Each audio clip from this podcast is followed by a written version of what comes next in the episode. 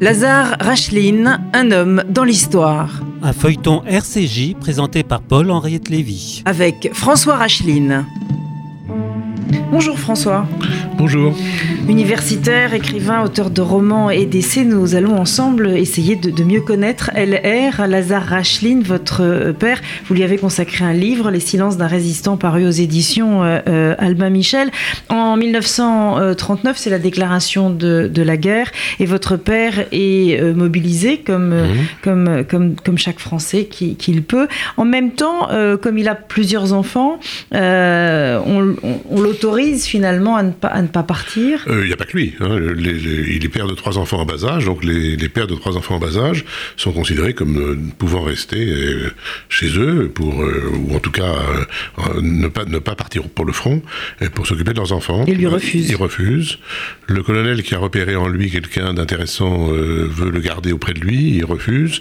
Enfin, à trois reprises, il demande instamment d'être envoyé sur le front, et la troisième fois, on l'envoie sur le front, et il part, et il fait son, son devoir. Il va, être arrêté. il va être arrêté. Euh, enfin, il va être arrêté, il va être fait prisonnier par les, par les Allemands. Enfin, il, aura la croix de guerre quand même pour euh, comportement admirable sur le front. Il est encerclé avec des amis dans un beffroi, dans une petite église à Corsière. Et là, il y a une histoire euh, qui, qui n'est pas qu'anecdotique, mais un de ses amis a un fusil mitrailleur et il veut canarder les Allemands qui sont en bas.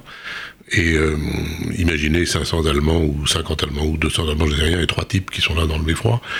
Et mon père euh, s'y oppose, euh, il lui donne un coup de poing, c'est-à-dire qu'il l'assomme, et ils se rendent.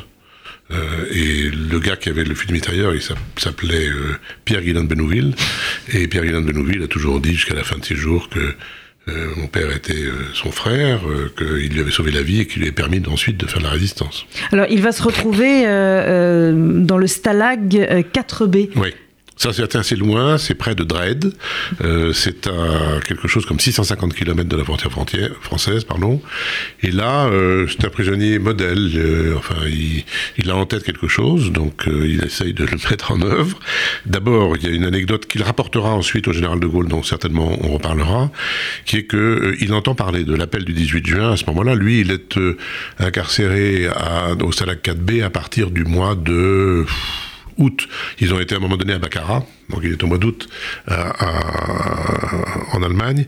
Il entend parler de l'appel du 18 juin, il se dit que donc il faut absolument euh, lutter, euh, enfin reprendre la lutte, en tout cas essayer de retrouver le chemin de, euh, emprunté par Gérald de Gaulle. Et les gens qui sont dans son cas utilisent deux cigarettes qu'ils mettent comme ça dans la poche. Et deux cigarettes, une cigarette c'est une Gaulle. Donc quand on met deux cigarettes, ça veut dire deux Gaules. Et donc il y a un petit groupe de, prisonniers qui cherchent à, à, trouver les moyens de reprendre la lutte. Donc lui a trouvé un moyen assez intéressant. Il, il y avait un espèce de simili-théâtre. Il le transforme vraiment en théâtre. il construit, euh, il fait construire un vrai théâtre aux armées. Et comme il n'y a pas beaucoup de choses à jouer, il écrit des pièces. Il écrit par exemple une pièce euh, intitulée euh, Mon fils avait raison, qui est une parodie, enfin une espèce d'écho à la pièce de Sacha Guitry qui est intitulée Mon père avait raison. Et puis comme il, veut, il organise des, des, pièces de théâtre avec beaucoup de beaucoup d'autres prisonniers, il a besoin de sortir pour aller chercher des vêtements civils parce que les Allemands étaient assez sensibles. Ils aimaient bien ces spectacles-là, et les vêtements civils, évidemment, vont lui servir à, à s'évader. L'honneur, le bon sens, l'intérêt supérieur de la patrie commande à tous les Français libres de continuer le combat là où ils seront et comme ils pourront. Moi, général de Gaulle, j'entreprends ici, en Angleterre, cette tâche nationale J'invite tous les militaires français des armées de terre, de mer et de l'air. J'invite les ingénieurs et les ouvriers français spécialistes de l'armement qui se trouvent en territoire britannique ou qui pourraient y parvenir à se réunir à moi. J'invite les chefs, les soldats, les marins, les aviateurs, des forces françaises de terre, de mer, de l'air, où qu'ils se trouvent actuellement, à se mettre en rapport avec moi. J'invite tous les Français qui veulent rester libres à m'écouter et à me suivre.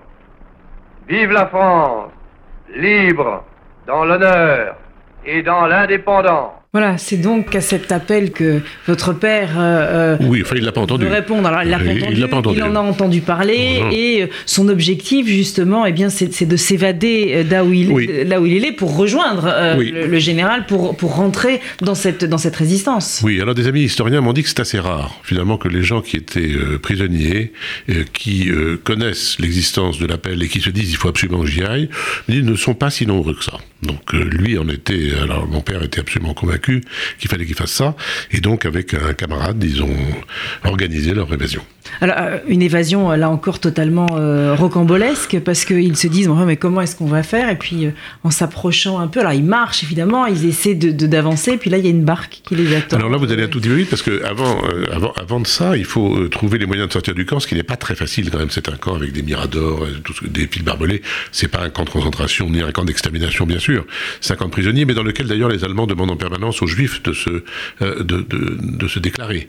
On peut supposer qu'une fois qu'ils seront déclarés, on les enverra dans d'autres camps. Et cela, on s'en évade très difficilement. Et euh, il se trouve qu'il y a euh, des, des, des accords qui sont passés entre le gouvernement de Vichy et euh, l'Allemagne pour rapatrier un certain nombre de, euh, de, de prisonniers qu'on appelle des prisonniers civils, c'est-à-dire ce ne sont pas des militaires de carrière bien sûr, et donc ils sont rapatriés, et à l'occasion d'un rapatriement, d'un convoi de rapatriés, mon père, avec euh, cet ami, euh, s'infiltre et, et se dit, bon ben on va en profiter pour sortir du camp, bien sûr assez vite ils doivent se séparer parce qu'on va les compter, donc après ils marchent, ils marchent la nuit, il leur fallait une boussole, il a récupéré une boussole dans le camp, un petit peu de quoi manger, des vêtements civils, euh, parce que j'en parlais pour le théâtre, et puis, euh, et puis ils arrivent effectivement au bord euh, du Rhin. Et là, mon père m'a raconté que son obsession était de traverser le Rhin. On est en mars 1941. Il fait très froid. Euh, c'est même pas la mi-mars. Je crois que c'est vers le, le 10-12 mars. Euh, et son obsession, c'est comment je vais traverser le Rhin. Impossible de traverser sur un pont, bien entendu. Impossible de traverser à la nage. Il fait trop froid. Il y a des Allemands partout. hein, c'est en guerre. Et donc là, ils arrivent et qu'est-ce qu'ils voient en bas de, juste en bas, à l'endroit sur la rive, euh, un bateau. Ils descendent, le bateau n'est pas attaché, ils prennent, il y a des rames, ils traversent. Voilà. Simplement, lorsque j'ai euh, rédigé mon livre, je me suis demandé euh, quelle pouvait être sa, sa joie quand il arrivait en France. Et en réalité, il peut pas avoir de joie parce qu'il arrive dans un pays occupé, qui est en voie de nazification, et il a encore 800 km à faire pour rejoindre ma mère à Brive. Parce que son objectif, c'est bien sûr de se rendre euh, à Brive pour rejoindre votre mère qui est seule, donc. Alors, je crois que son objectif, c'est de se rendre à Brive. Son objectif est double. Je ne sais absolument pas s'il y pense à ce moment-là ou s'il y pense après. Et j'ai découvert ça encore une fois en, en travaillant dans les archives et en essayant de comprendre ce qui lui arrivait. Il est, pour les Allemands, un évadé. Oui. Et il est, pour les Français, un déserteur. S'il ne se fait pas euh, démobiliser. Il doit donc aller se faire démobiliser. Sa femme étant à Brive, il va à Brive pour se faire démobiliser. Je suis seule ce soir. Léo Marjane, c'est ce qui passe à la radio en 1941. On écoute.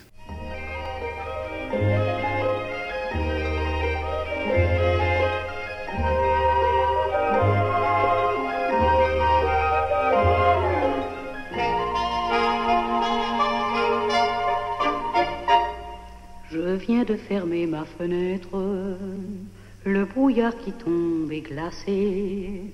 Jusque dans ma chambre il pénètre, notre chambre où meurt le passé. Je suis seule ce soir avec mes rêves.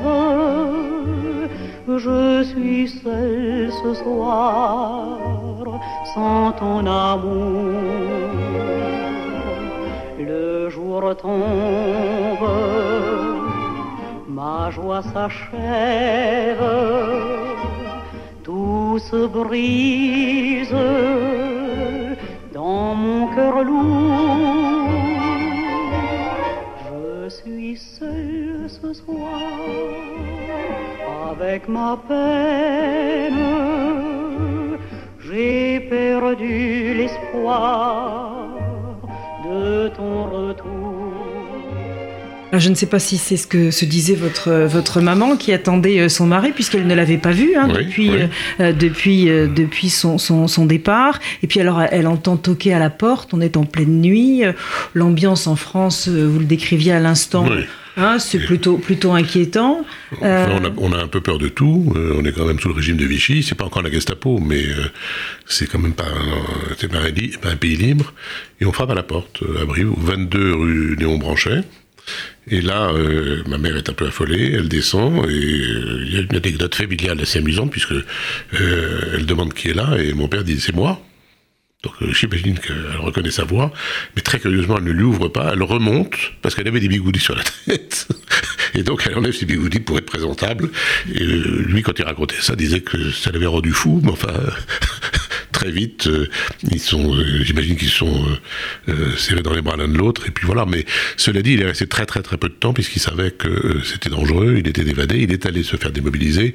Là, il était un peu déçu quand même de la manière dont on le recevait. Alors c'est ça, l'histoire de la démobilisation c'est quelque chose qui est absolument. Alors, on aura l'occasion évidemment d'y revenir, mais euh, euh, il pensait être accueilli en héros, quoi, puisqu'il s'était bah, évadé. évadé, donc c'est quand même. évadé, donc c'était quand même un fait d'armes plutôt. Euh, et là, pas du tout. non, là, on lui reproche. On, lui, on le lui reproche. On lui dit qu'il aurait dû rester tranquille dans son coin.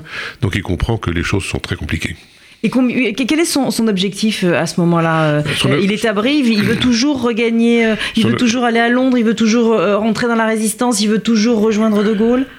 Il y, a, il y a, je crois, plusieurs vies qui se superposent chez mon père. Il y a la vie d'un père de famille il retrouve sa femme et ses enfants, euh, même dans des conditions difficiles. Euh, il y a la vie d'un chef d'entreprise, on n'en a pas parlé, mais il est chef d'entreprise d'une entreprise qui emploie à l'époque 650 à 700 personnes, donc une, entreprise moyenne de grande taille, importante. Et puis il y a euh, celui qui est depuis toujours, depuis la création de l'ICA, c'est-à-dire un combattant.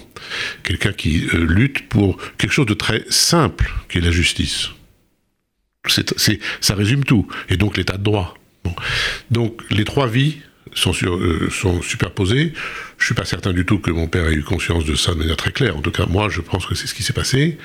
Et euh, il faut que l'une des trois l'emporte. Donc ça aurait pu être le père de famille, ça aurait pu être le chef d'entreprise, ça a été le combattant. C'est-à-dire qu'il cherche à rentrer en contact avec des réseaux.